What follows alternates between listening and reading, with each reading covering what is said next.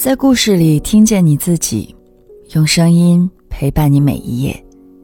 嗨，这里是由喜马拉雅和网易人间一起为你带来的女性故事电台，我是为你讲故事的晨曦。今天要和你分享的是长妹十四年，这是我能拼到的最好生活。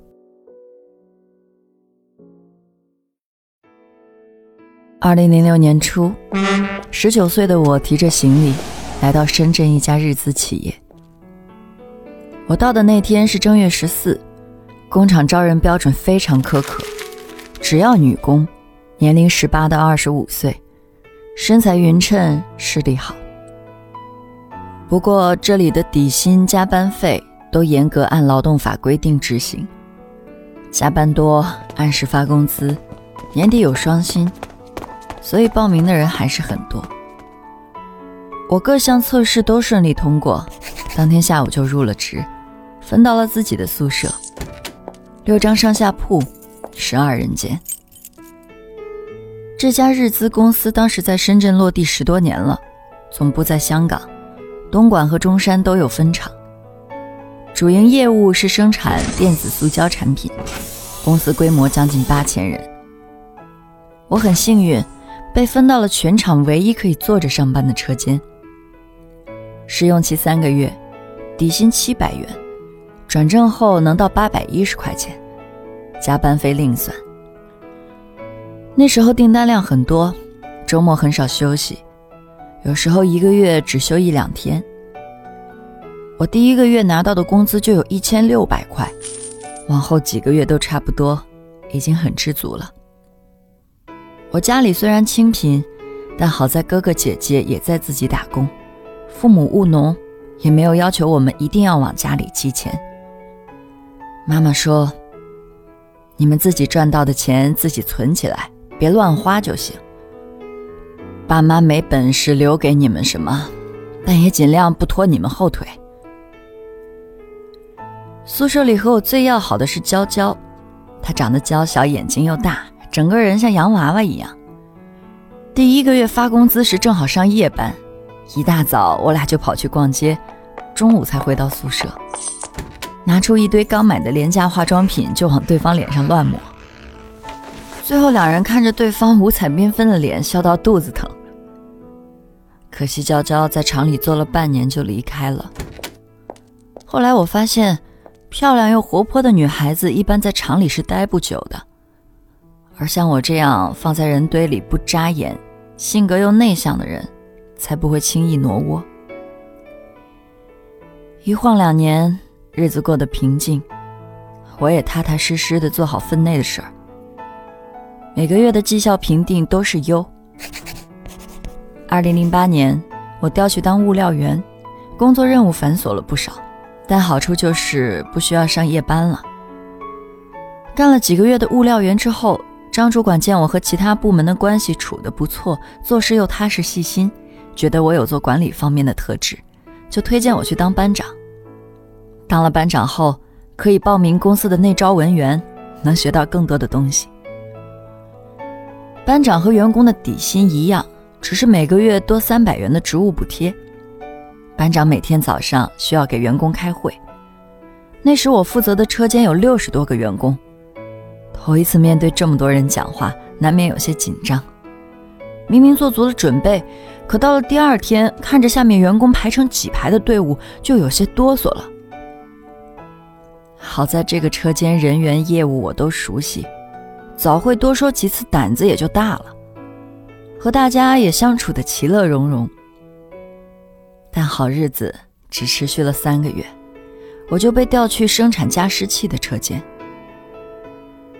我之前从没接触过这个流水线，相关流程都不熟悉。车间的秦主任是经理的小姨子，以泼辣闻名，工人犯了错就要狠狠骂。他没让我学习组装流程，只是让我管好纪律，做好报表。每当我闲下来想去学一下，他就叫我做其他事儿。不过，一旦生产线出了问题，秦主任批评的却是我。没办法，我只能私下向别人请教，将每一个流程都学会。可他还是不满意，时不时的找我茬。听别人说，他背地里老说我做管理不行，不知当初怎么会被提拔上来。我心里不好受，也只能默默忍着，但情绪总要找到释放的窗口。那段时间赶货加班的夜里十一二点，我都会冲出去吃宵夜。好像只有胃里塞满东西，才能让我的心里有些许慰藉。几个月时间，我就长胖了二十斤。每天早上我都很恐惧去上班，总怕秦主管刁难。我想到了辞工，打电话给家里说了我的想法。爸爸叹了口气说：“出门在外打工，总要受点委屈的。”再忍忍吧。对呀，穷人家的孩子没资格任性，只好忍着吧。那之后，我想明白了，只要做好自己分内的事儿，让秦主管尽量少找茬就得了。二零一零年，厂里内招文员，我瞒着秦主管去报了名，没想到，却还是被他知道了。他直接在晨会上当着所有人的面怪腔怪调的说：“哟，要去考文员了，考上了可别忘了请大家喝水啊！”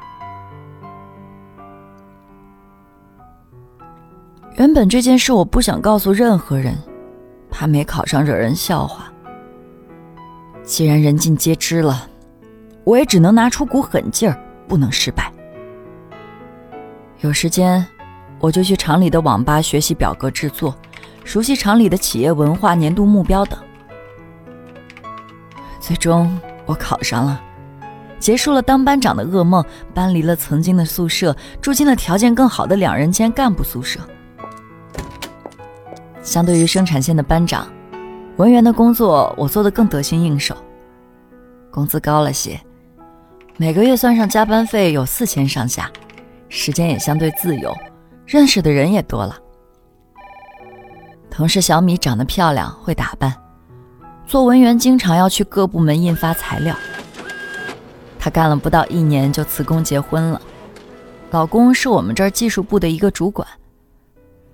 据说为小米离的婚。这种事儿在工厂挺多，这里年轻漂亮的女孩子多，想换老婆的男人也很多。我因为长得不出众，又不太爱说话，在这个肉多狼少的环境里，也没有找过男朋友。文员工作清闲，舍友小曾就提议我和他一样去自考文凭，到时候想换个工作也容易些。我选的专业是汉语言文学，一来我喜欢文学，二来这个专业省钱。因为专业性太强的课程要报个培训班才能学得懂。两年后，小曾拿到毕业证，跳槽去了别的公司，而我因为没有小伙伴的影响，总是三分钟热度。就在我想放弃的时候，遇到了我后来的老公张扬。那是二零一四年十月份，我去参加自考考试，在找考场的路上遇到张扬，就一起同行。他是专升本，专业是电子商务，工作是采购，考证只是为了跳槽时更有资本。我问他，会不会觉得我选的专业不切实际？他说：“女孩子嘛，只要有养活自己的能力，学一门感兴趣的专业是件好事儿啊。男人不一样啊，以后要养家，事业第一位，兴趣才是第二。”我当时对这个有些大男子主义的男孩产生了好感。后来我们经常周末一起去图书馆学习，共同监督。最后我如愿拿到了毕业证，学信网上也终于有了我的名字。二零一四年，我因为表现突出，被调到了大办公室负责生产计划方面的工作。办公室拿月薪，每月四千五。有次科长找我。说同部门的小谢要离职了，让我和他交接一下工作。小谢负责的工作繁杂，但在交接时，他很多事都交代的不清不楚。原来，小谢是负责包材仓库的林主管的表妹，通常情况下，林主管会帮他解决很多事情。我和林主管接触的少，只知道他为人风评不是很好。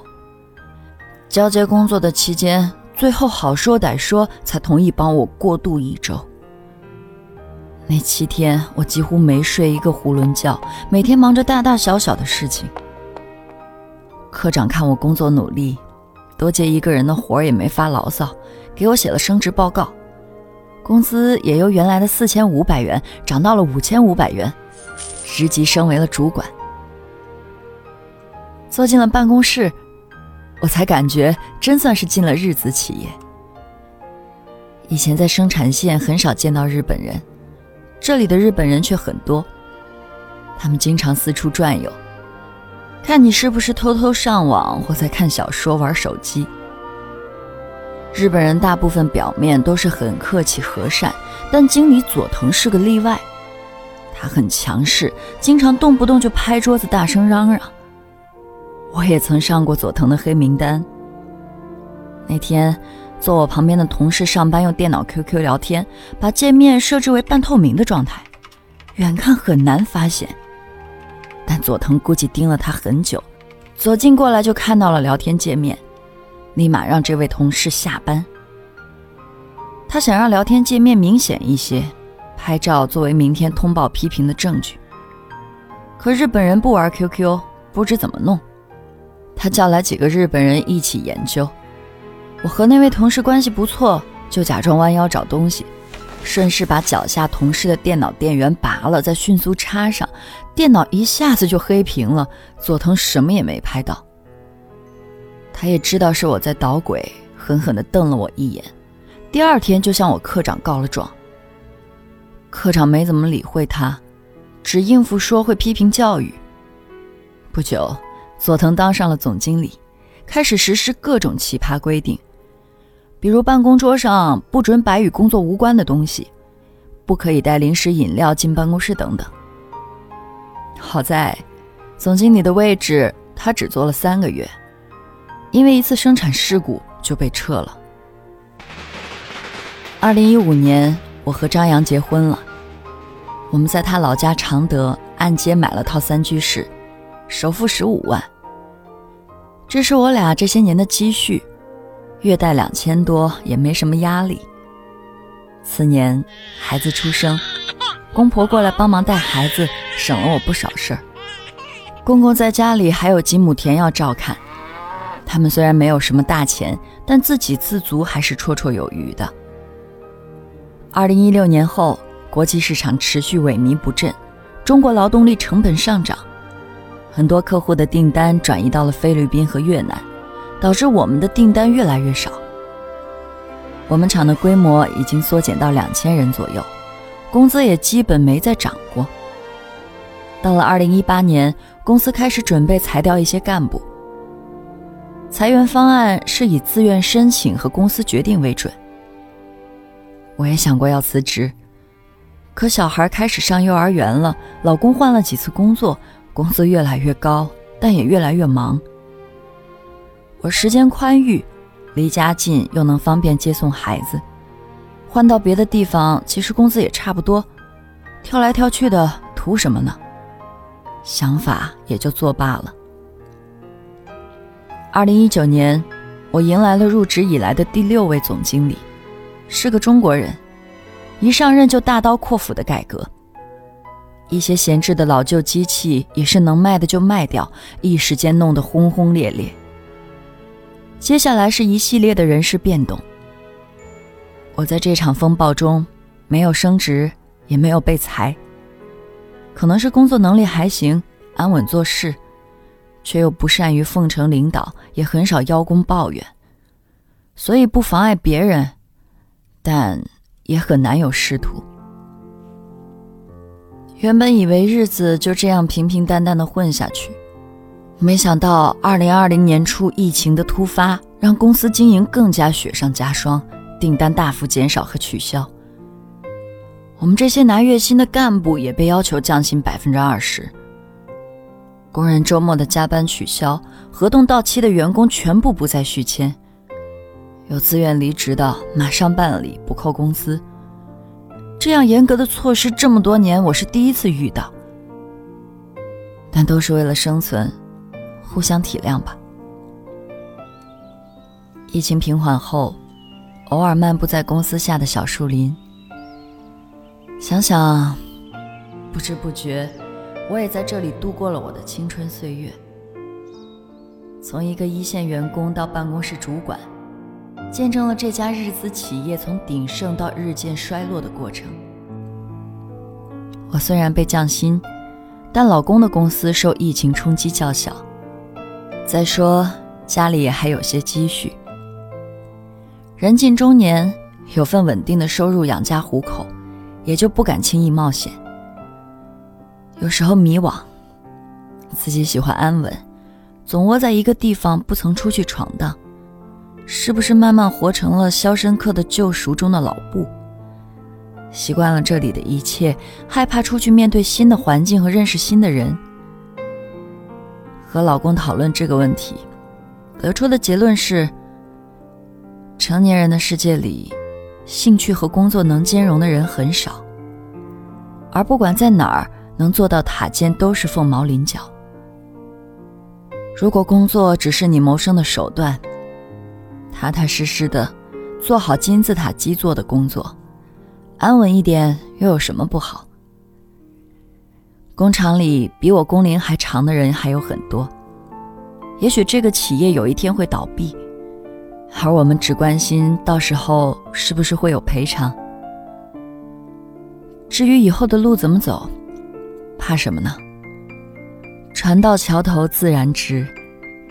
有手有脚又不懒的人，总不会饿死的。